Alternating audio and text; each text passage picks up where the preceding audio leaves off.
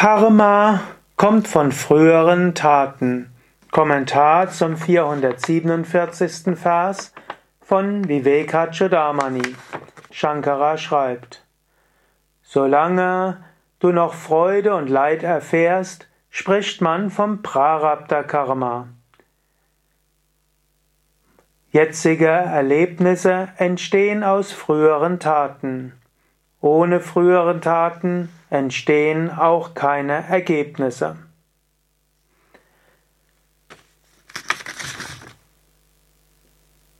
Was ist der Grund, weshalb dein Leben so verläuft, wie es verläuft? Das ist das Gesetz des Karmas. Karma ist das Gesetz von Ursache und Wirkung. Es gibt verschiedene Ursachen und es gibt verschiedene Wirkungen.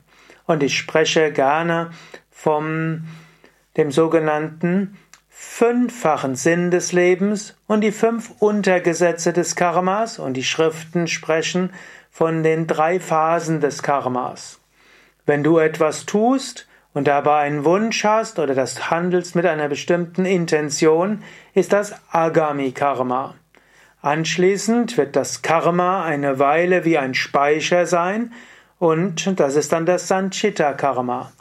Und wenn dieses Karma beginnt Früchte zu tragen und du es dann langsam erfährst, dann ist das Prarabdha Karma. Wenn du heute jemanden beschimpfst und ihm damit große Schmerzen bereitest, schaffst du ein neues Karma und das Schaffen des Karmas ist Agami. Eine Weile scheinst du nichts davon mitzubekommen, das ist dann Sanchita. Irgendwann aber geschieht dir das Gleiche. Jemand anders macht dich schlecht oder beschimpft dich.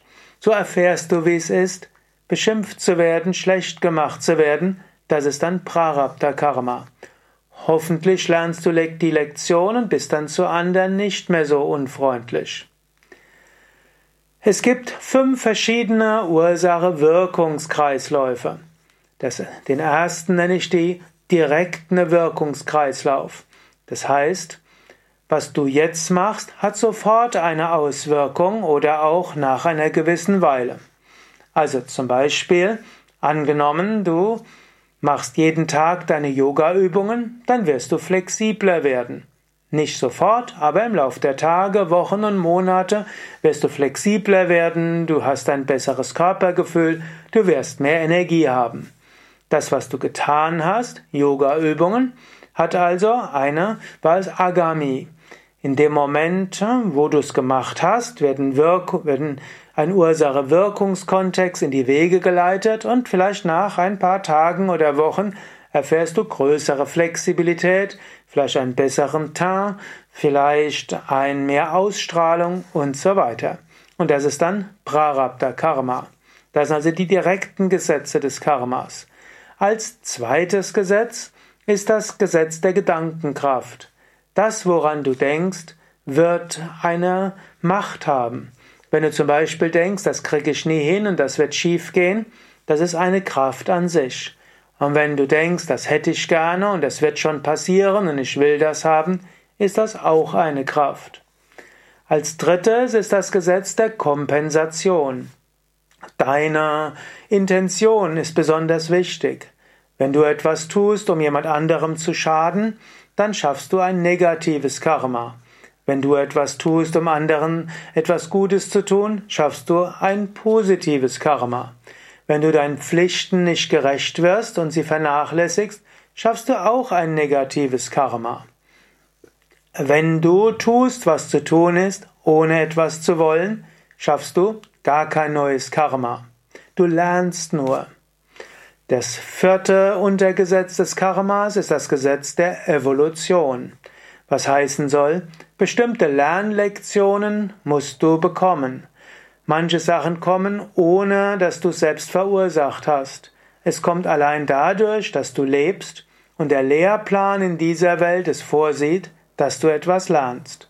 Das ist dann eben das Gesetz der Evolution. Dann gibt's noch das fünfte Gesetz des Karmas, das ist die Gnade. Wenn du dich an Gott wendest, wenn du dich an den Guru wendest, dann wird eine Gnade auf dich zukommen und dir helfen. In diesem Sinne, was auch immer du tust, es hat eine Wirkung.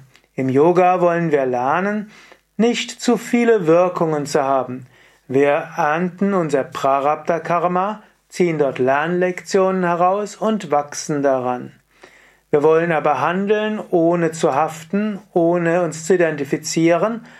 Wir handeln also und sagen, oh Gott, diese Aufgabe hast du diesem Körper gestellt und du wirst die Aufgabe durch diesen Körper erledigen. Ich tue nichts, du tust alles.